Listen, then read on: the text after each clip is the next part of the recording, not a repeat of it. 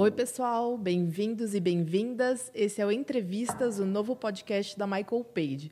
Antes da gente começar, eu queria pedir para vocês darem um like aqui nesse vídeo. Sigam a gente, tá? No canal do YouTube, no Spotify, em outras plataformas. Então não deixe de seguir a gente. A gente vai falar hoje um pouquinho sobre maternidade e carreira. Acho que é assunto super bacana. Trouxemos duas convidadas especiais aqui, tá bom? E aí, antes da gente começar, é, eu queria que vocês se, apresentar, se apresentassem um pouquinho, então. Quem são vocês? Me conta um pouquinho, além do CV, como é que vocês se apresentam? Oi, gente, prazer. É, eu sou a Dani Valadão, sou mãe da Maria Clara, uma menininha de quatro anos, e do João Pedro, um molequinho bem levado que tem um ano e cinco meses. E na minha vida profissional, sou head de Physical Retail na Amaro. Boa tarde, eu sou Elo Libor, sócia da Page Executive, né, que é o braço de recrutamento e assessment C-Level do grupo. E antes de tudo isso, eu sou mãe da Estela, uma gatinha de 7 anos, e boadrasta da Nina, de 9, e da Luísa, de 11. E nas minhas horas vagas, eu brinco que eu também sou mãe do Godofredo, meu bulldoguinho francês de 10 anos, né, que é meu mais velho no final do dia. Boa, maravilha. Bom, eu sou a Glória, eu sou gerente de Michael Page também. Sou mãe do Lucas, de 5 aninhos, do Pedro, de 2 aninhos.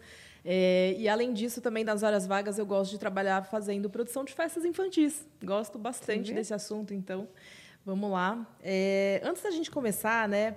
Elo, quando você, né, você estava grávida, você né, descobriu, teve a notícia, como que foi esse processo? Como que você imaginou que seria, né, esse comunicado para a empresa? Foi diferente daquilo que você tinha imaginado? Conta para gente. Primeiro, que eu decidi ficar grávida, eu falei, vou ter um filho. No domingo, na quarta, eu descobri que estava grávida de seis semanas. Né? Então, eu tive três dias para processar a informação. E aí eu lembro que eu estava indo fazer os exames e no caminho eu passei pelo escritório. E me deu um sentimento de desamparo, né? Do como é que vai ser, porque eu não me preparei para isso. Porque na minha cabeça levaria dois anos. E aí eu lembro que eu cheguei, eu fui trabalhar, o nenezinho já estava ali, eu já sabia que estava tudo bem, apesar de ser véspera de ano novo, que eu descobri que estava grávida, né? Eu brinco que é sempre é, um acontecimento a gravidez na minha vida. E aí eu falei, beleza, eu só vou falar quando eu tiver com 12 semanas, né? Uma coisa que a gente é educada, inclusive, Verdade. pelos nossos ginecologistas, porque várias coisas podem acontecer. E aí eu lembro que eu estava sentada olhando para o meu sócio e eu falava, eu não posso não falar para ele. E aí eu me encorajei com oito semanas. Eu sentei na mesa dele e falei, eu tenho um negócio muito importante para te falar e não sei como é que você vai receber. Mas eu tô grávida. E aí você nunca sabe o que, que vai sair disso. E essa cena me marcou muito, porque ele levantou, né, era uma mesa grande, ele levantou, deu a volta, me abraçou e falou assim, nós estamos grávidos. Ah, que amor. Né? E ele me abraçou real. Sabe quando você sente que é do coração, que é genuíno? Aquilo foi assim, eu me senti inundada por um, por um sentimento que eu não imaginava de é possível, né, ter carreira e ser mãe e o que quer que seja que vá se desdobrar disso, a empresa de alguma forma está preparada para mim. Então, no final do dia, foi muito melhor do que eu esperava, mas eu sei que isso não é a realidade é, para boa parte das mulheres. Então, para uhum. mim, foi positivo. Sim. E Dani, como é que foi a sua expectativa versus realidade aí da comunicação? A comunicação acho que foi muito tranquila nos dois casos. É, na primeira gravidez da Maria Clara, eu também estava esperando as 12, as 12 semanas. Mas, gente, eu tive muito sono na minha primeira gravidez Ai, e eu dormi na minha mesa, no meio do trabalho. Gente, e a minha chefe, na época, entrou na sala, na minha sala, e eu estava dormindo, assim, em cima do teclado. E aí ela me acordou, ela falou, Dani, você tá bem? E aí eu estava, acho que com oito, nove semanas, Aí eu falei, o que eu vou falar para ela? Eu falei, bom, acho que eu tenho que falar a verdade. Eu falei, eu tô ótima, mas, Paula, eu tô grávida. E aí foi também, a OSP me abraçou, me acolheu, então foi muito bom. É, e na segunda gravidez do, do João, eu já estava na, na Amaro. E eu vinha planejando ter o segundo filho, e eu estava naquela coisa de cálculo, trabalhando varejo. Então, tem que, tem que engravidar tal época, porque eu não posso estar grávida, nem ter o filho na época de Black Friday e Natal, que é Meu super Deus. importante. Colocar no calendário comercial, né? E aí veio a, a pandemia, e aí bagunçou tudo. A gente fez uma grande mudança no nosso modelo de negócio no, no varejo físico. E fora da, do meu planejamento, eu acabei engravidando do João. E eu estava super tensa para contar para o meu chefe, porque eu sabia que ele estava contando muito comigo nesse momento. E aí eu me enchi de coragem, bem longe dos 12 meses, eu estava bem no comecinho da gravidez, porque eu queria dar tempo da gente se planejar, né, para minha para minha saída. E aí eu entrei num call com ele, a gente ainda estava em trabalho remoto, e eu super tensa, falei a mesma coisa do Dominique, eu preciso te falar uma coisa muito séria. E aí acho que ele ficou meio branco, ah, será que ela vai pedir demissão, alguma coisa assim? Eu falei: "Não, eu tô grávida". E aí ele já abriu um sorriso, já deu parabéns, falou: não se preocupa, a gente planeja tudo junto. O importante agora é a sua saúde, do neném, que vocês estejam bem. bem. Então, para mim também foi muito importante.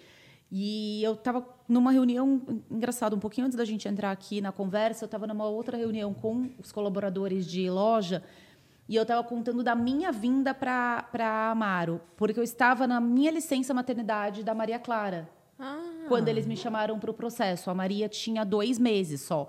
Eu não tinha nenhuma intenção naquele momento de mudar de emprego. E eu fui tão acolhida pela, pela Amaro porque eles falaram: não se preocupa, vem fazer o processo, porque a gente acredita que você é o fit para a posição e a gente espera o fim da sua licença maternidade para você começar a trabalhar. E eles esperaram dois meses e meio depois que eu já tinha passado para eu começar. Caramba, isso é bem particular. Assim, acho que a gente vê algumas empresas, né, que acho que têm mudado o pensamento e realmente têm tido uma visão um pouco mais inclusiva, mais moderna até da situação, mas a gente sabe que ainda não, não são todas, né? E aí teve um ponto, Dani, que você comentou, achei bem curioso, né? Você falou um pouco da tua gravidez e o sono que a gente sente. Eu não sei com vocês, mas eu tive muito enjoo, muito enjoo nas duas gravidezes, assim, eu realmente passava muito mal. E aí tinha situações que você tinha que sair da reunião ali, pedir licença, passava mal, voltava, né, toda plena. E aí, Elô, eu queria saber, assim, como é que foi a gravidez para você? Se você chegou a ter algum sintoma, se isso chegou a, a mudar um pouco a tua rotina no trabalho, ou foi tranquilo, enfim. Eu adoraria poder dizer que a minha gravidez foi tranquila, né? E, e porque eu tenho uma doença de base nos ligamentos, ela não é visível tá. para as pessoas, mas ela é no corpo inteiro. Então, a partir do momento que você engravida, sem o preparo que era organizado por toda a equipe multiprofissional que sempre me acompanhou quando eu descobri que eu tinha essa disfunção, foi um baque para todo mundo. Então, a minha gravidez, do começo ao fim, ela foi tratada como gravidez de alto risco. Hum. Sem, não teve nenhum risco de fato, mas ela foi tratada dessa forma. E que eu achei mais interessante, eu vi um dia que estava escrito assim numa sala, que era o Comitê de Crise da Elo. Eu, Gente, como assim um comitê de crise da Elo? Eles fizeram um esquema de guerra para caso eu entrasse em trabalho de parto prematuro, quem me levaria, como me levaria e quem eles comunicariam. E eles não me falaram nada, porque imagina, né? Eu sempre mantive muita calma na gravidez. E aí o dia que eu descobri isso, eu comecei a rir. Mas eu dei tanta risada que eu acabei fazendo xixi na calça. Eu falei, gente, gente. obrigada, né? Porque Adoro grávida, esses detalhes. É, grávida, não sei, vocês sabem, que a gente começa a rir, não tem jeito, a bexiga tá comprimida, o neném ali, eu tava grávida de oito meses. Mas eu achei tão legal isso. E aí eu lembro que a pessoa que cuidava disso era uma, não era uma par minha, era uma pessoa que estava assim, mas a gente trabalhava como pares no dia a dia. Ela era a mais desesperada. Eu nunca imaginei que ela fosse se voluntariar para isso. E eu realmente tive uma intercorrência, mas foi simples. Eu lembro que eu sentei na mesa desse mesmo sócio e falei assim: olha, eu estou indo para o hospital, mas eu preciso que você não esboce nenhuma reação para a Aline não se desesperar. E eu saí e voltei para o escritório. Ela estava desesperada onde eu estava, se eu estava bem, se eu tinha passado mal, eu não tinha avisado para ela. Gente. Né? Então foi, foi muito legal, mas eu não tive absolutamente nada. Eu não tive enjoo, eu não tive mal-estar. Eu tive muitas dores em função da, da disfunção ligamentar, mas controlável. Uhum. E eu tive, eu fiquei 10 dias afastada porque ela encaixou com 30 semanas. Então você pensa você trasladando para cliente, fazendo reunião Nossa. com o bebezinho encaixado, ele só encaixa, né? A gente normalmente 35, 36, 37 semanas, eu com uhum. 30 semanas a Estela encaixou. E para mim era uma coisa que estava OK. Então acho que depende muito também da forma como a gente enfrenta a gravidez. Claro que o enjoo ele te limita, mas uma doença de base como foi o meu caso era muito a forma como eu lidava, né? Uhum. E eu uhum. pensava, eu não estou sozinha nessas reuniões. Né? Uhum. Ela está comigo, ela responde, porque a gente tem clientes que a gente se apega. Então, os clientes Sim. curtiam comigo e eu esboçava essa reação de felicidade e ela sentia comigo. Então, agora, ela com sete anos, eu falo, filha, você foi para todas as reuniões. Das mais legais às mais difíceis, você estava lá comigo. Então, você já pode dizer que você também é executivo. E a gente dá risada. Então, foi muito boa, bom. Boa. E uma outra coisa que acho que a Dani comentou, né? Esse planejamento quase que encaixar dentro do planejamento do varejo, né? Para ter filhos. Como é que foi esse planejamento para você? Você teve que é, pensar muito sobre o assunto em relação a, poxa, qual vai ser o momento certo? Será que isso vai afetar a minha carreira? Você chegou a pensar um pouco sobre como isso poderia, de fato, afetar a sua promoção, de repente, ou algum é, movimento de carreira? Eu tinha acabado de ser promovida para gerente. Acho que esse foi o maior pesar. Né? Eu falei, tá. e agora? É uma posição nova, mais sênior, outra responsabilidade. Como é que eu vou equacionar? E eu sempre encontrei no trabalho uma fonte de prazer. Aí eu fiquei perdida. Eu falei, e agora? Como é que vai ser? Eu não vou ter mais aquela volumetria de horas que eu tinha à minha disposição. E é engraçado, né? Nasce uma mãe, nasce uma culpa.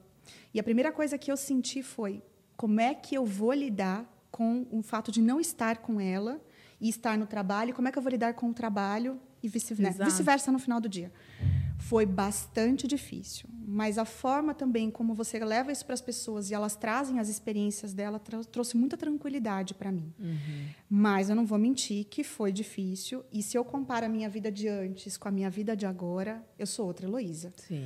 Né? E, e a Estela entende e respeita. Mas eu adoraria poder ter tanto mais tempo para ela quanto mais tempo para o trabalho.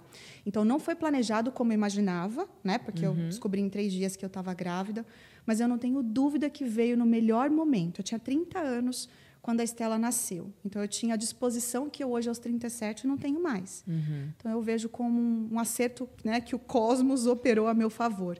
Mas, infelizmente, certo. não foi planejado como eu gostaria, não para o timing de carreira, como você tinha mencionado, né? Exato. De casar com tempos e movimentos. Exato. É, acho que isso é o segundo caso. Mas falando agora um pouco assim de maneira mais macro, Dani, como é que foi para você, assim, falando pensando na carreira como um todo mesmo, sabe? Você chegou a pensar, olha, agora que eu acabei de ser promovida, vai ser o momento certo que as coisas vão estar um pouco mais tranquilas ou não, o contrário, quando você está naquele momento pré-promoção, que você também na expectativa, está correndo atrás. Como que foi isso para você? Acho que na primeira gravidez, é, um pouco mais planejado. A gente estava morando fora do, do Brasil. E eu já tinha bastante vontade de querer engravidar, eu já estava com 36 para 37 anos, já não ia ter esse pique que a, que a Elo falou, falei, então acho que está chegando perto da hora. E apareceu uma posição aqui no, no Brasil. E aí eu falei, putz, eu vou voltar, porque eu não queria ter, é, não queria engravidar é, sozinha fora do Sim. Brasil, queria estar perto da, da minha família. E aí casou um pouco essa posição com o meu momento. Não foi tudo planejado, mas sabe quando vai encaixando e dá tudo certo? E aí eu engravidei é, da Maria, acho que foi bem no timing correto. Do João, eu já estava com 40. Então, eu até queria esperar um pouco mais, é, amadurecer mais esse momento novo que eu estava vivendo dentro da, dentro da Amaro, mas tinha uma questão de talvez ficar mais difícil pela idade engravidar. Sim. Então foi um momento em que eu coloquei a minha vida pessoal antes da vida profissional, porque eu realmente fiquei com receio de depois eu ter algumas dificuldades para ter o, claro. o, segundo filho. Então o primeiro foi mais planejadinho, o segundo foi mais no susto. Na pressa. Vamos lá. É, agora vamos. e aí foi isso. Eu até tava meio planejando quando, se eu quiser ter antes do Natal, alguma coisa assim. Aí veio a pandemia, bagunçou tudo, e aí virou um tipo, Sei. a hora que der, vem, vem segundo filho. Até para eu não desistir. é verdade. Não, e aí até falando agora de um assunto assim um pouco mais, mais sério mesmo, que é a realidade, né? Tem um estudo da FGV que foi feito com 250 mulheres aproximadamente, e aí esse estudo mostrava que ao longo aí dos dois anos pós licença maternidade, 50% dessas mulheres tinham sido demitidas do seu trabalho. E aí, por isso que até eu fiz um pouco dessa pergunta para entender. E aí eu queria saber, né? Acho que fora a experiência que vocês tiveram com vocês mesmos, mas é, no trabalho, vocês chegaram a vivenciar ou com alguma amiga que, no momento da, de volta da licença maternidade, acabou realmente é, sendo desligada? Enfim, vocês chegaram a vivenciar alguma situação? Eu, particularmente, não. É, eu acho que eu tive bastante, bastante apoio e suporte. Ainda tenho bastante apoio e suporte da empresa e do, e do meu chefe. É, e eu divido bastante com ele quando eu estou com angústias. É, eu te, acho que eu tenho essa sorte. Apesar dele ser um cara bastante pragmático, ele tem uma empatia grande. Ele, até porque a gente, na Maro, 60% mulheres. Então, ele, se ele não for empático com a gente, não tem muito como. Então, eu divido muito com ele. Quando eu me sinto na crise da impostora, né, eu divido um pouco com ele. Mas eu tenho amigas, sim, que voltaram da licença maternidade. É, e aí, por motivos bem fúteis, assim, acabou acontecendo o, o desligamento delas. E eu acho um momento bem difícil, porque você já está totalmente abalada emocionalmente, né? Quando você retorna da, da licença maternidade, é um momento difícil para a mulher, porque você passou meses ali, só você e o seu e o seu bebê. Você tinha um tempo para o bebê e você vai ter que entender como que vai caber o trabalho e o, o seu filho de novo na, na vida. E aí você ter que lidar com uma espécie de rejeição é, é, muito difícil e pode abalar mesmo a autoestima da mulher profissional por muito tempo. Uhum. E, infelizmente, é uma coisa que a gente ainda vê acontecendo, como mostra esse estudo da, da GV que você mencionou, né, Glória? Uhum. Então, acho que é um tema muito importante e eu acho que nós, como as mulher, mulheres, a gente tem que se unir mesmo para ir lutando contra, contra isso. Porque a gente sabe, a gente vai voltar, por mais que a gente queira entregar o que a gente entregava, entregava antes, você tem outra jornada. Sim. Você tem uma jornada de trabalho. Você muda a maneira como você olha para a sua vida, você muda a maneira como você olha para o seu lado profissional. E não necessariamente de uma maneira ruim. Muitas vezes você tem outra, outro impacto, né? outra potência quando é mãe, mas que pode ser mal percebida por uma empresa. Então, eu acho que nós, como mulheres, a gente tem essa obrigação de trabalhar com uma rede de proteção com as mulheres que vão que estão voltando de licença maternidade e deixar elas respeitarem o tempo delas. Verdade. Acho que isso é muito importante. Eu tenho uma, uma, uma colaboradora no meu time que está saindo de licença maternidade agora. E a gente tem uma reunião semestral que acontece todo começo de ano. E vai pegar já no final da licença maternidade dela, mas ela ainda vai estar de licença maternidade. E ela falou: ai, Dani, por favor, eu quero vir para o offsite. Eu falei: você não vai vir. Você precisa respeitar o seu tempo da licença maternidade. Eu acho que nós, quando somos gestoras, a gente tem essa obrigação de fazer com que as mães respeitem o tempo delas e a gente respeita também, uhum. para que as coisas se encaixem melhor na, nesse retorno que é tão difícil. Sim, acho que causa uma certa ansiedade, né? E contigo, Elo, você chegou a vivenciar alguma situação? Engraçado você fazer essa pergunta, né? Mas antes de eu responder isso, fazendo o um link com o que ela trouxe, com o que a Dani trouxe, uma conselheira me disse uma coisa que me marcou muito: uma sobe e puxa a outra. Boa. Né? Independente da posição, uma sobe puxa a outra. Eu tenho levado muito isso para as minhas discussões, principalmente para conselho, né? que é o nível mais estratégico das organizações. Mas eu adoraria dizer que foi com uma amiga, com alguma conhecida, mas isso aconteceu com a minha mãe. Eu sou a mais nova de três filhas. Né? Minha irmã nasceu em 78. E minha mãe, sempre muito sagaz, ela construiu carreira dentro de serviços financeiros, não é à toa que eu trabalho com isso, ela era funcionária bancária e trabalhava com alta renda. Amava o que fazia. Ela foi demitida grávida de oito meses, Uau. pura e simplesmente porque ela estava grávida. E eu cresci ouvindo essa história. Então, de alguma forma, isso ficou né, gravado no meu neurológico e me impactou na volta. Porque é uma preocupação real. Por mais que você é acolhida na gravidez, como é que é quando você volta? Uhum. E eu não vou me esquecer do que fizeram. Imagina, uma pessoa pilhada igual eu sou, me ligaram faltando uma semana para felizes, porque eu já tinha cinco projetos né, me esperando. E no dia que eu cheguei, tinham mais cinco. Então, eu tinha dez projetos na volta da licença. O que me motivaria seis meses antes me deu um desespero. Exato naquele dia. E eu lembro que a véspera foi pior do que o dia efetivamente, porque eu já sabia que tinha muita coisa me aguardando. E aí aquilo, assim, eu travei, gente, na mesa. Travei. Eu olhava os projetos, porque a gente não usava pasta física na época, eu falei, por onde eu começo? E aí um sócio, ele viu o meu desespero. E ele era um sócio de consumo. Ele sentava longe de mim. Ele parou, ele deu a volta, ele sentou, não, ele ficou em pé na minha frente, aí ele agachou, ficou na minha altura, igual a gente faz com criança quando a gente precisa dar notícia. Pegou na minha mãe e falou: Eu estou vendo que está difícil. Eu não sou mãe, mas eu sou pai. O que, que você precisa de mim? Eu falei: Tia, eu preciso que você tire metade dos meus projetos, porque eu não vou conseguir lidar. E ele tirou. Né? Ele levou para o comitê de sócios, porque eles entenderam que eu era outra pessoa. Aquilo foi um alento para a história que eu ouvi da minha mãe, né, de que vão respeitar a minha dinâmica, vão respeitar o meu pacing. Eu vi outras mulheres nesse mesmo ambiente sendo respeitadas, como eu vi aqui. Mas depois de entrevistar muitas mulheres, eu não sei quantas, sempre me perguntam, quantas você entrevistou? Gente, eu não sei, são 15 anos. Eu ouvi várias histórias trágicas, né? E mulheres sêniores, analistas, conselheiras, ou seja, isso não tem idade. Isso está enraizado na forma como a gente lida uhum. né, com a mulher. Por isso que eu falo que eu sou privilegiada e eu falo para minha mãe sempre, eu falo, mãe, eu sinto muito pela senhora, eu sinto muito que naquela época as leis trabalhistas, elas não eram como são hoje. Uhum. E ela saiu, diz ela, tão traumatizada dessa situação que ela nunca mais trabalhou, gente. Olha. Foi chocante para ela.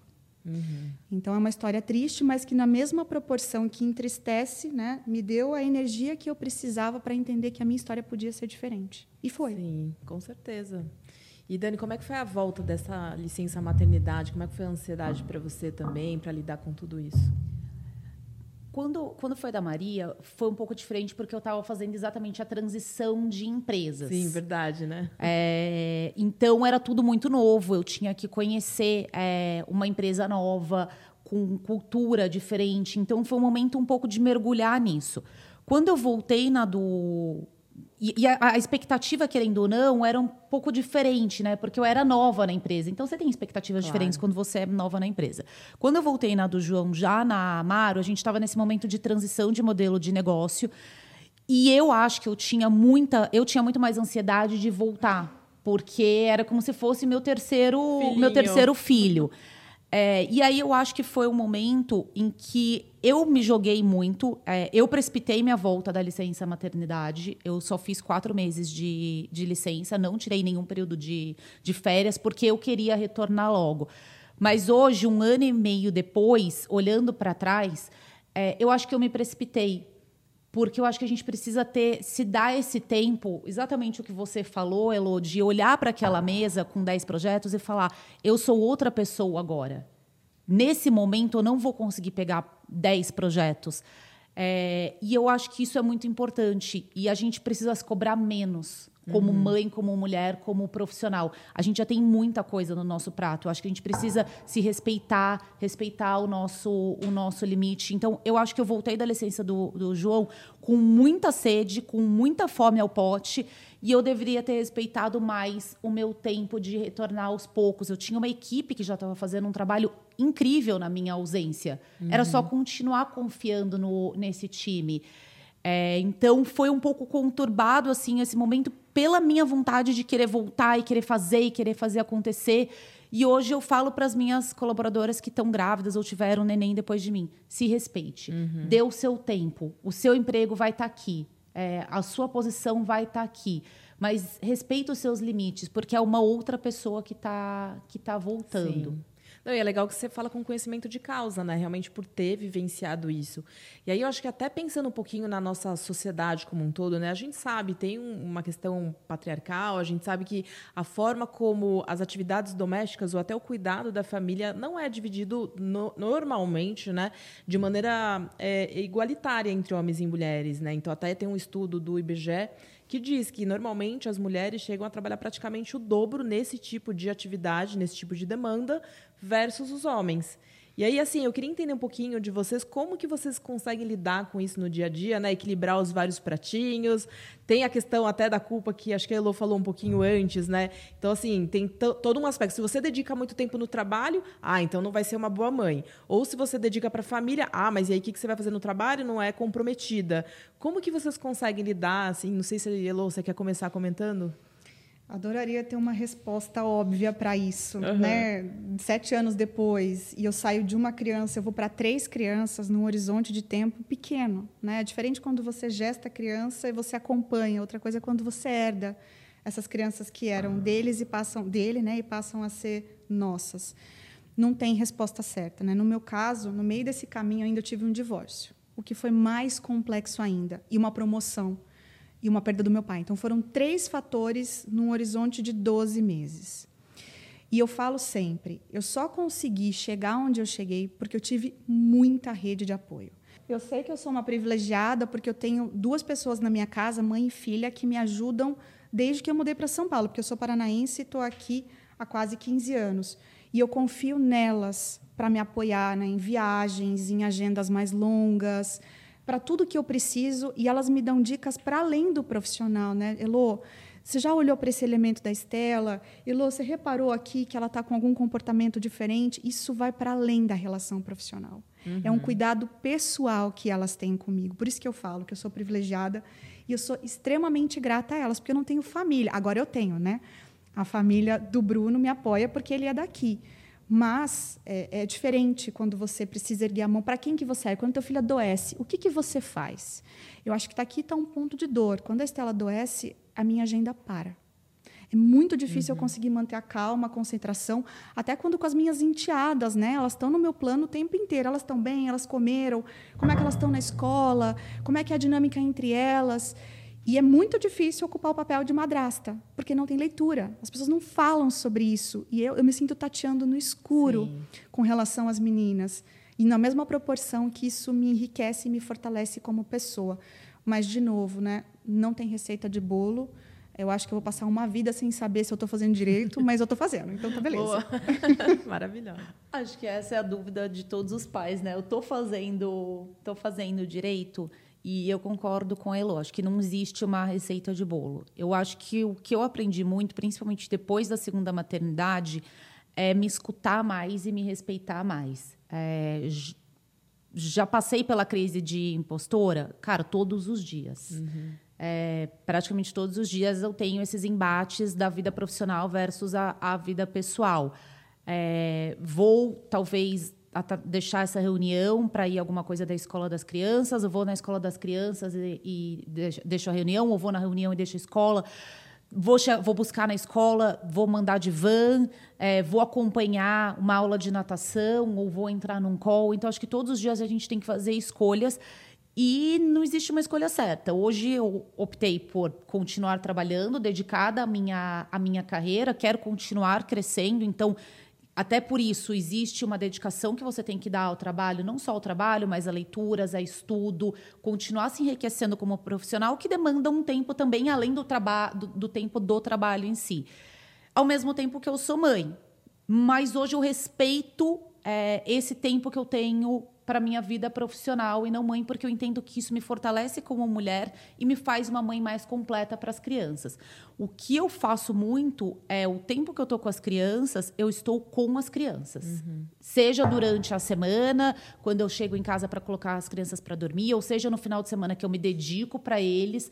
É, eu tento ao máximo não ter outro tipo de distração. Então, evitar celular, é, não estar tá assistindo alguma coisa na TV, a não ser que seja um filminho com ela, mas alguma coisa que, se, que não está envolvendo nós duas num relacionamento ou com, com o João. Então, aquele tempo das crianças é o tempo das crianças. Então, estou realmente me doando para eles ali. E isso me dá um pouco mais de calma uhum. para os momentos em que eu estou me dedicando à minha, à minha vida profissional ou os meus momentos como mulher, porque também ainda tem essa outra, outra parte que a essa gente faceta. não. Essa outra faceta que a gente não falou. Eu sou casada, então eu sou esposa, eu gosto de fazer exercício físico, então tem um espaço na minha vida que eu tenho que dar para mim mesma, né? Então eu tento me dedicar a elas, às crianças, no momento das crianças e não me sentir tão culpada e e tentar absorver um pouco dessa síndrome de, de impostora. Acho que a rede de apoio é super importante, como a, como a Elo falou. Eu também não tenho família aqui em São Paulo, tenho uma tia que me socorre sempre, mas meus pais moram em Minas e meus sogros moram no interior de São Paulo. Mas é importante você ter pessoas perto, quando possível, para poder te socorrer nesses momentos. E não adianta, o estudo que você falou, ele é verdade. Por mais que eu tenha atividades compartilhadas com meu marido, e a gente demorou muito tempo e muitas DRs para chegar onde a gente está hoje, como pais das crianças, é, com responsabilidades conjuntas e não com ele me ajudando, que era uma coisa é. que, cara, assim, eu queria morrer. Ai, mas ele não te ajuda? Eu falo, ele não tem que me ajudar. É dividido. É dividido, ele é pai da Maria e do João, assim como eu. Mas não foi um trabalho fácil, não foi um caminho uhum. fácil e a gente segue arrumando esse caminho todos os dias. Mas ainda assim, se as crianças ficam doentes, quem fica em casa sou eu. Uhum. A gente vai sair, quem vai arrumar a mochilinha das crianças sou eu. Ainda assim, ainda existe. E eu me considero num relacionamento muito evoluído, uhum. mas ainda assim existe um peso maior para a mulher. Então, você tem que ter um pouco de tudo isso. Você tem que ter uma rede de apoio, você tem que estar sempre conversando quando você tem um cônjuge, um namorado, um marido, uhum. enfim, que a, a responsabilidade é igual. E você tem que tentar, de alguma maneira, entender como você vai trabalhar esses dois lados dentro de você e saber que você vai se sentir culpada Sim. em alguma hora do dia, por mais que você faça tudo isso. Sim, não é bem isso, viu? E até compartilhando um pouquinho, né, do, de como eu enxergo isso, é, eu concordo contigo, Dani. Para mim, eu acho que o lado profissional ele é tão importante quanto, quanto outros aspectos. Eu acho que não só para eu ser uma pessoa mais completa, mais feliz, mas eu, eu acho bacana dar este exemplo também para os meus filhos. Né? Eu tenho dois meninos e eu quero sim que eles sejam pais presentes, que eles também entendam que, é, sei lá, o companheiro, companheira deles também tem, um, tem outras prioridades que fazem parte mesmo da, da rotina, do equilíbrio. Então, acho que dar este exemplo né, de, olha, legal, filho, eu te amo mas agora a mamãe vai sair, ela tem uma outra responsabilidade e eu volto aqui. Então, acho que esse, essa dinâmica é importante para eles, inclusive, terem como exemplo dentro de casa e fazer isso com orgulho mesmo. E em relação a essa divisão, é curioso, né? Porque o, o meu marido ele trabalha numa startup e ele tem mais é, flexibilidade de horário. Uhum. Então, aqui, enquanto a gente está fazendo, né, gravando esse podcast, meu marido foi levar os meus dois filhos numa festinha infantil da escola. Mas é muito curioso, né? Porque ele é o único pai, ele até me mandou uma mensagem: olha, as crianças estão bem já comeram tal, mas ele era o único pai ali acompanhando as crianças, normalmente são as mães mesmo. Então acho que a gente tem um desafio ainda. Eu gosto muito também quando vocês trazem essa questão da gente se unir mesmo, né? Eu acho que é super importante a gente criar essa, essa rede, não só a rede de apoio que vocês estavam comentando, mas entre nós, né, entre as mulheres, de realmente trazer esse, esse, esse novo tipo de relação para um novo patamar, né, de fato. E eu acho que até dividir, conversar sobre as dificuldades, ah, porque quando você fala tá difícil e divide com uma mulher, divide com uma mãe, com certeza absoluta, ela vai ter uma dor muito semelhante à sua. E eu acho que é muito reconfortante, como mãe ou como profissional, você sentir que você não está sozinha. Você uhum. sentir que aquelas dores também acontecem na casa da sua amiga, na casa da sua prima, Sim. na casa da sua colega de trabalho. Você não se sente tanto muito, uma alien, assim. Quando eu tive o, o, o João, é, eu tenho uma amiga muito amiga que ela tem os dois filhos muito próximos na idade dos meus, com um mês de diferença cada um. E foi muito, muito reconfortante poder dividir com ela os perrengues e as dificuldades que eu estava tendo. Você dormiu essa noite? Não. E você? Não, eu também não. Aí a gente, às vezes a gente falava, tá bom, que hora você vai dar mamar essa noite? Ah, eu acho que a mamada vai ser duas horas da manhã. Tá, se você não conseguir dormir, me manda uma mensagem. E a gente conversava de madrugada, as duas dando mamar e conversando. Super. Então eu acho que a gente também desmistificar a maternidade entre nós uhum. e falar de verdade onde dói, onde é machucado, onde você está sentindo que você é uma impostora, onde você tem mais é, dor mesmo, uhum. eu acho que isso empodera a gente. Sim. Porque você fala, eu não estou sozinha. E se ela conseguiu, eu também vou conseguir. Vamos dar a mão e vamos, vamos juntas. Então, isso eu acho muito legal também, a gente dar esse passo adiante de falar: não, não é fácil e não, eu não vou conseguir fazer tudo. Alguma coisa às vezes vai cair, alguma coisa eu vou abrir mão.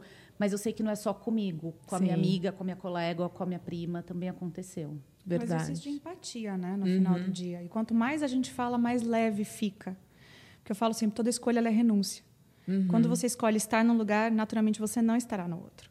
E dependendo da forma como você comunica, isso é mais leve ou mais pesado. Então, levar para o outro, ouvir que o outro tem uma dor similar, torna sua, pelo menos na minha experiência, mais leve. Você falou, eu tive uma amiga que eu cheguei e falei, olha, estou grávida. Aí ela, eu também, eu não podia te falar, eu não queria te falar. E a gente passou exatamente por isso que você descreve, e foi, as meninas se conectaram no útero, e elas têm uma conexão forte entre elas hoje.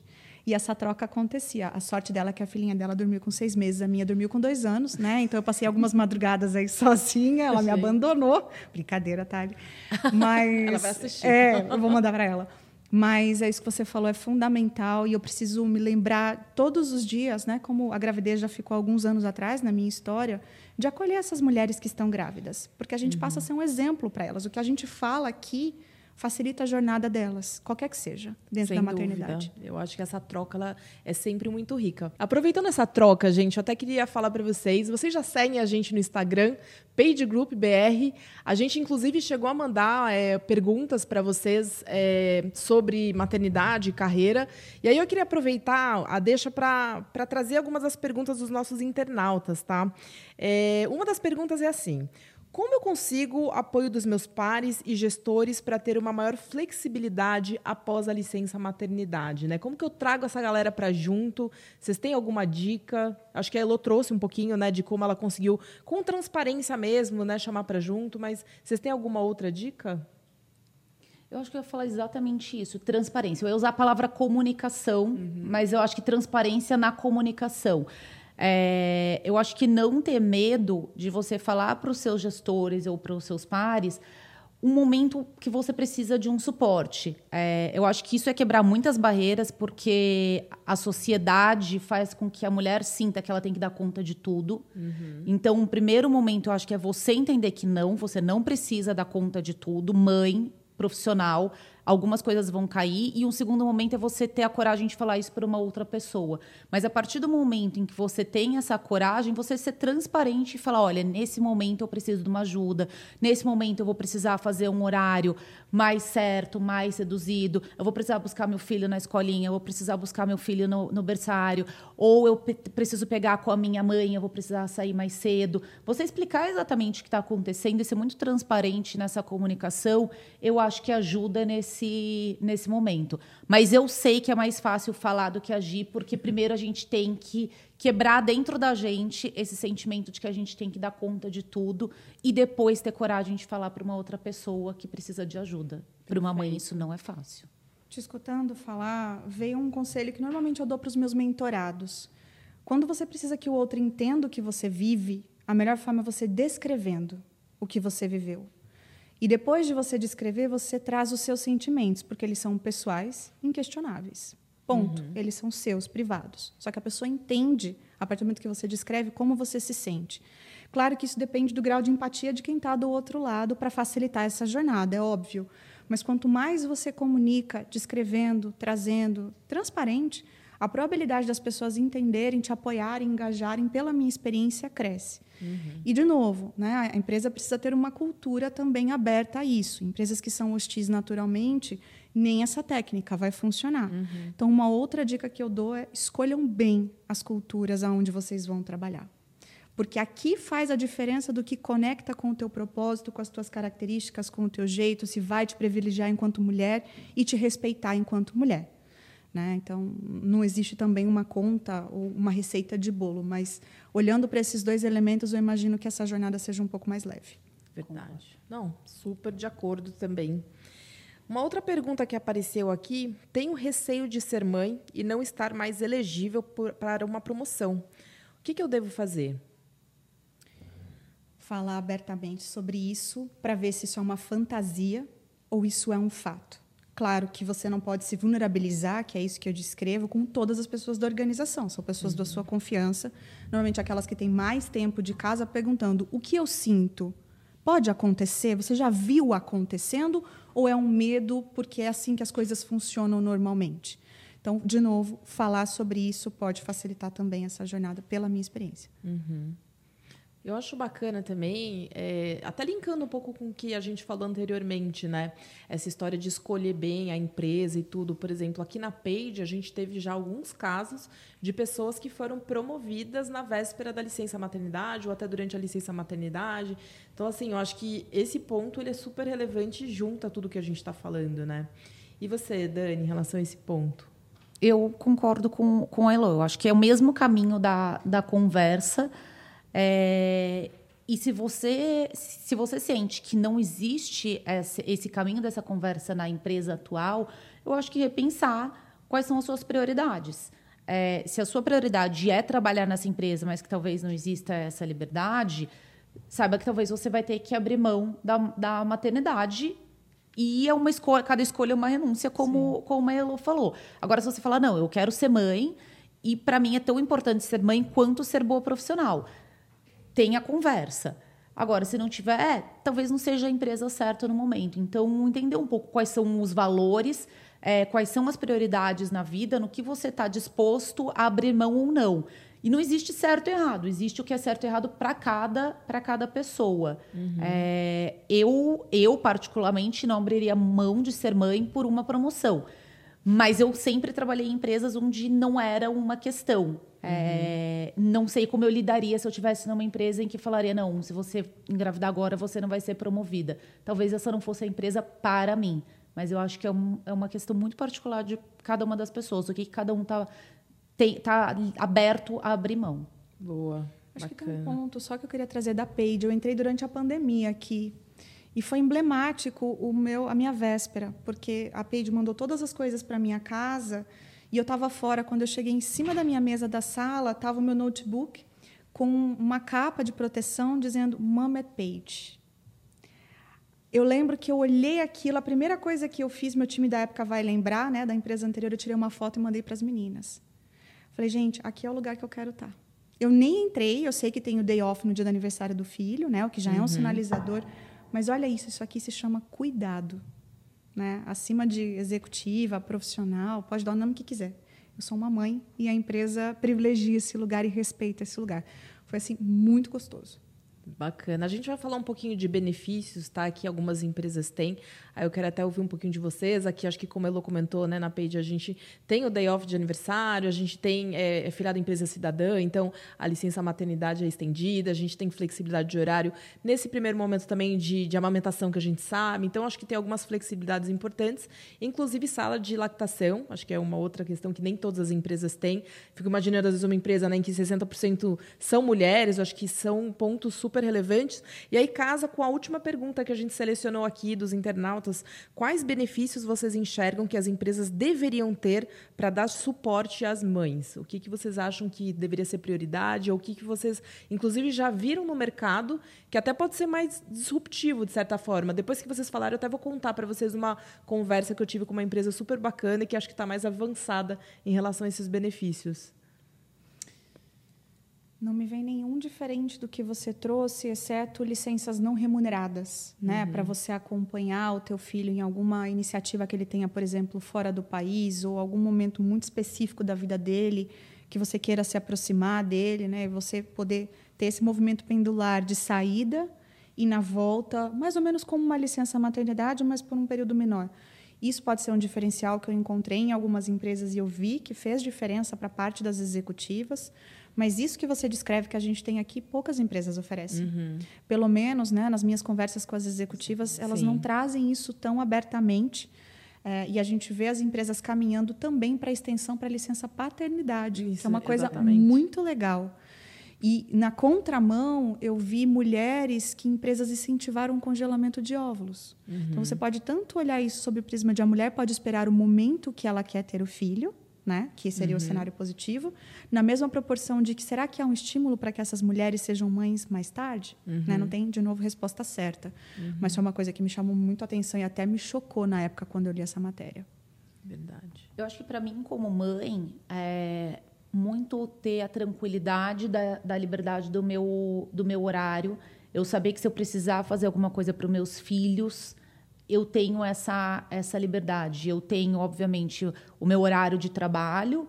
É, no sistema remoto que a gente trabalha hoje, a gente tem os dias de home office, a gente tem os dias de escritório, então é, eu já, já organizo mais ou menos a minha, a minha agenda e eu consigo ter alguns horários no meu dia para estar próximo da rotina do, dos meus filhos. Então, é, eu organizo para poder levar na, na escola. Tem um dia na semana que eu organizo para poder pegar na, na natação. Então, eu ter essa, essa flexibilidade de saber, de poder organizar minha agenda para estar um pouco mais perto deles em algum momento e saber que depois, tudo bem, eu vou colocar eles para dormir e aí eu vou trabalhar mais um pouquinho em uhum. casa Sabe, você ser a dona da sua agenda para você ter mais momentos no dia com o filho. Acho que isso para mim é super importante, super relevante.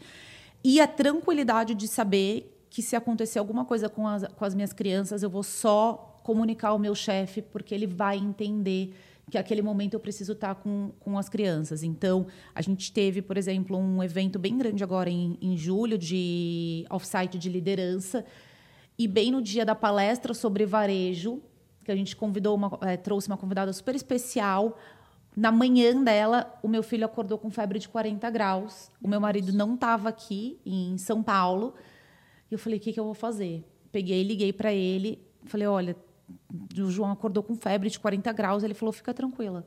Entra online, a gente te conecta online, você conversa com ela é, online, faz as perguntas online. E a hora que você puder vir para cá, você vem. Então, essa, esse sentimento de saber que se acontecer alguma coisa com meus filhos, eu tenho, eu sou dona do meu tempo, para mim isso é um grande benefício. E eu vejo que isso não acontece em todas as empresas. Ainda uhum. tem um medo muito grande. Se a minha filha ficar doente, o que, que eu vou fazer? Sim. Eu não posso faltar. É, eu tenho que estar lá às 9 horas da manhã. Então, óbvio, a gente não está falando que a mãe não tem horário para trabalhar. Não, você tem muita Sim, responsabilidade super. no trabalho. Mas você saber que você tem essa tranquilidade se alguma coisa acontecer, eu acho muito bom. É, e aí os outros benefícios que você claro. falou, acho que eles já são até de praxe. E a licença paternidade, é, apesar que eu brinco que tem certeza que você quer o seu marido na sua casa. Boa. Não, mas acho que até pegando gancho, assim, esse, para mim, é um dos benefícios mais disruptivos, talvez, quando a gente fala de equidade, né? É, eu, por exemplo, sou líder do pilar de gênero aqui dentro da, da Michael Page, do nosso Comitê de Diversidade, Equidade e Inclusão. E aí, por conta disso, a gente tem feito um estudo de benchmarks de várias empresas em relação a, a gênero de, de, forma geral, como que as empresas têm lidado com a presença, por exemplo, é, de mulheres na alta liderança, que a gente sabe que vai ficando pelo caminho, né? Muitas vezes por conta da maternidade ou não necessariamente, mas normalmente a pirâmide ela vai afunilando e, e, aí a quantidade de mulheres ela realmente vai diminuindo muito. Inclusive como líder né, do pilar de gênero aqui dentro da Page, a gente tem um comitê de diversidade, equidade e inclusão. A gente tem feito um estudo de benchmarkings com várias empresas e uma dessas empresas ela recentemente implementou a licença paternidade. E acho que realmente é um grande passo quando a gente pensa a médio e longo prazo, né, para essa equidade de gênero, mas num primeiro momento foi bastante caótico, porque você imagina, né, de repente, no mês seguinte, uma pessoa do teu time que você não estava esperando que ia ter que sair de licença é, paternidade, nesse caso, uhum. realmente é, esse caos, né, que criou ali naquele momento, fez a empresa, inclusive, re refletir mais sobre o impacto da maternidade no trabalho, sabe? Então acho que foi super bacana enfim, quis compartilhar um pouco com vocês. É, a gente está caminhando aqui já para o final, tá? Então, até fazendo um pouquinho um resumo né, de tudo que a gente falou. Foi super gostoso o bate-papo. Queria já até aproveitar e agradecer. A gente tem, sim, algumas informações ainda para compartilhar. A gente falou de desafio de maternidade, né? A gente falou desde aquele momento inicial, né? Do planejamento da maternidade, como que isso é, impacta, querendo ou não, a nossa carreira, no momento de comunicação, o dia a dia, né? Como fazer esse papel equilibrista. A gente falou também, né, desse dessa vontade que a gente tem de realmente ser perfeito em tudo, mas aí vem a síndrome do impostor e como que você lida com isso. Então acho que foi super bacana, assim, acho que foram trocas bem interessantes que o pessoal vai poder também é, aproveitar. E aí eu queria é, convidar vocês para dar uma palavra final e se vocês tiverem alguma dica também de livros, séries, enfim, alguma coisa que vocês acompanham em relação à maternidade e carreira, acho que valeria a pena nesse momento vocês compartilharem com a gente. Deixa eu pensar aqui o que eu. Bom, como, como boa mãe, sobra pouco tempo. boa. para a gente fazer outras coisas. Mas eu acho que série tem, tem duas que falam de maternidade e carreira que eu gostei bastante. Tem uma que é Supermães, que é uma série canadense, é, gravada acho que em Toronto, se eu não me engano. E, na verdade, a protagonista é a escritora e diretora da série. Então, eu já gosto porque é uma mulher em todas as, as etapas. E ela escreveu essa série depois que ela teve a filha dela. E ela sentiu que ela era muitas mulheres após a maternidade. E aí, todas as personagens da série são baseadas em, nela mesma em momentos que ela sentiu com a maternidade. Então, aqui não, a que parou de trabalhar e ficou mais hippie, a que continuou trabalhando loucamente. Então ela criou várias personas que ela mesma se tornou depois da maternidade e essas personas viraram personagens da série dela é, Supermães. Então, essa eu acho muito legal. É, acho que já está, sei lá, na quinta temporada. Tem episódios melhores e piores, mas dá para dar uma boa risada. E são episódios curtinhos de 30 minutos, o que é ideal para mães que não tem muito tempo para se divertir. E uma série que me marcou muito e me emocionou, me emocionou muito no ano passado é Made, que é uma mãe que Sim. sai de um, de um relacionamento abusivo com uma menininha que deve ter uns sete anos, mais ou menos, a mesma idade da, da filha da, da Elo, e ela, vai, ela nunca trabalhou e ela vai trabalhar como faxineira em algumas casas e mostra toda a dificuldade que é para uma mãe sozinha conseguir equilibrar é, não só o prato da vida profissional com a maternidade, mas literalmente a filha, o cuidado com a filha e o trabalho, e como você faz isso de uma maneira que você tenta, ao mesmo tempo, não transparecer para o seu filho que você está ali, às vezes, é, desmoronando. Então, uma série que me marcou muito. E aí, já pegando o gancho né, da, da mensagem final que, que você falou, eu acho que um, um pouco isso, assim, é, se eu posso dividir um pouco de aprendizado com vocês, é, se respeitem, é, saibam escutar vocês e respeitar o que vocês estão sentindo e o tempo de vocês. A gente não vai conseguir fazer tudo, a gente não vai ser super mães é, e nem super profissionais ao mesmo tempo. Vão ser escolhas que a gente vai ter que fazer. Não existem escolhas certas ou erradas, existe o que é escolha para cada um.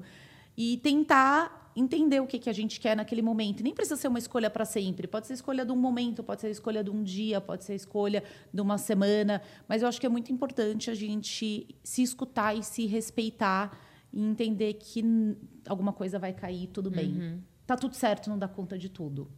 Perfeito. Engraçado, você falou de Made, eu não consegui terminar de assistir assim, foi tão visceral, tão forte que eu bem lembrado preciso tentar retomar, né, para ver se eu se me impacta de uma forma mais leve do que me impactou no primeiro momento. Bom, eu sou péssima com nomes. Eu não sei como eu sobrevivi esses anos todos em recrutamento. Sim, gente, Depois da maternidade, então... me permitam, é fato. Eu, sou, eu lembro a carreira, eu lembro tudo, o projeto, mas o nome da pessoa eu sou muito ruim.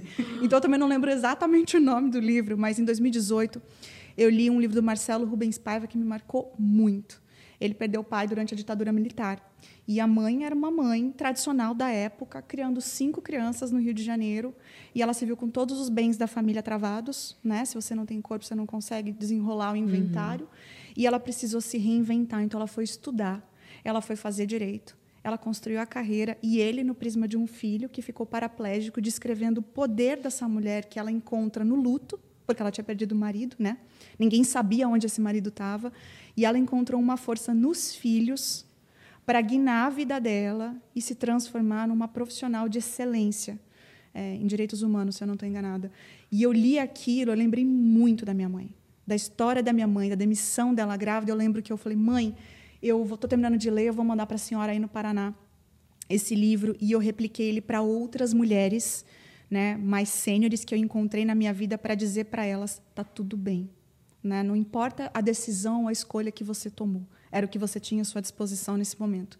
Então, se eu posso deixar um aprendizado desses anos como mãe, que é muito pequeno, perto da minha mãe, e provavelmente da mãe de vocês, é exercício de sororidade, uhum. empatia. Sejam muito caridosas na forma como vocês escutam a história de uma mulher, porque o sofrimento dela pode não ser necessariamente o seu, mas a dor dela só ela entende. Uhum. Então, cuidem das palavras, né? acolham, estimulem isso no ambiente corporativo, porque sim, uma puxa a outra. Sem eu dúvida. acho que, só para finalizar, algumas perguntas vieram muito com relação a, a tempo, né? É, qual é o tempo correto e se eu perder o timing. Eu acho que um outro ponto, é, só para fechar aqui nossa conversa, é que às vezes as coisas não acontecem exatamente daquela maneira como a gente planejava e acho que nessa linha de respeitar, respeitar o tempo também. E você falou da sua mãe, eu lembrei da minha. É, a minha mãe casou super nova e logo depois que ela casou, é, um, acho que ela tinha um ano de, de casada, ela ficou grávida, é, a minha gravidez. E aí um pouco depois já veio o meu irmão e ela não teve a chance de fazer a faculdade porque ela casou novinha mesmo. E quando a gente tinha uns sete anos, gente, eu tinha uns sete anos, meu irmão uns quatro, a gente mudou de cidade para Campinas e ela falou: Eu vou fazer faculdade. E aí, com a gente já relativamente grandinhos, já, ela, criado. já criados, ela foi voltar a estudar para fazer vestibular, para fazer a sua faculdade. Então, ela se dividia com duas crianças já em escola, né? E eu em, em idade de alfabetização, e a faculdade dela. E ela, por muitos anos, ela se formou em, em pedagogia, foi psicopedagoga, tinha consultório e tudo mais. Por muitos anos, ela depois teve a profissão dela. Então, não necessariamente a gente tem tempo, o tempo exato. Verdade. É, acho que nem tudo precisa... Nem ordem, né? Nem ordem exata. Então, acho que ainda dentro da linha do que eu falei de se respeitar, é, as coisas acontecem, respeitem o tempo também. Porque muitas vezes ele vai vir na hora certa, seja a maternidade ou seja a vida profissional. Perfeito. Bom, a minha dica de livro, até é um livro bem leve também, ele é dividido em vários, vários capítulos, é, são uma, duas páginas. É, chama Mãe Perfeita Não Está Mais Se Usando, da Roberta Ferec. Eu acho que tem tudo a ver com tudo que a gente conversou. Ele não é só focado em carreira, mas se eu pudesse também finalizar aqui com a minha dica é, em relação à maternidade, carreira e até maternidade de maneira geral, é leveza. Eu acho que tudo, tudo, tudo, né? A gente falou de equilíbrio de pratos, a gente falou de timing, a gente falou de várias questões, mas no final, realmente buscar trazer sempre leveza para todos esses aspectos, sabe? Então achei o nome, esse, esse livro já me cativou desde o nome, né? título, Mãe né? Perfeita. Aí tem até um risco assim, Mãe Perfeita não está mais se usando. Então fica a minha dica aí para vocês. Além disso, se inscrevam tá, no nosso site, no nosso YouTube, acompanhem a gente. É, dentro do nosso LinkedIn também tem bastante informação. E dentro dos nossos sites vocês podem também buscar vagas, oportunidades abertas, se inscrevam. Então, tanto o Michael Page quanto o Page Personnel. Tá bom, gente? Muito obrigada pela presença. Foi incrível o nosso papo. Eu adorei. E espero que a gente realmente, com, com as nossas informações, tenha ajudado também outras mamães aí por aí. Enfim. Obrigada a você. Obrigada um a você, prazer. Glória. Prazer, Elu.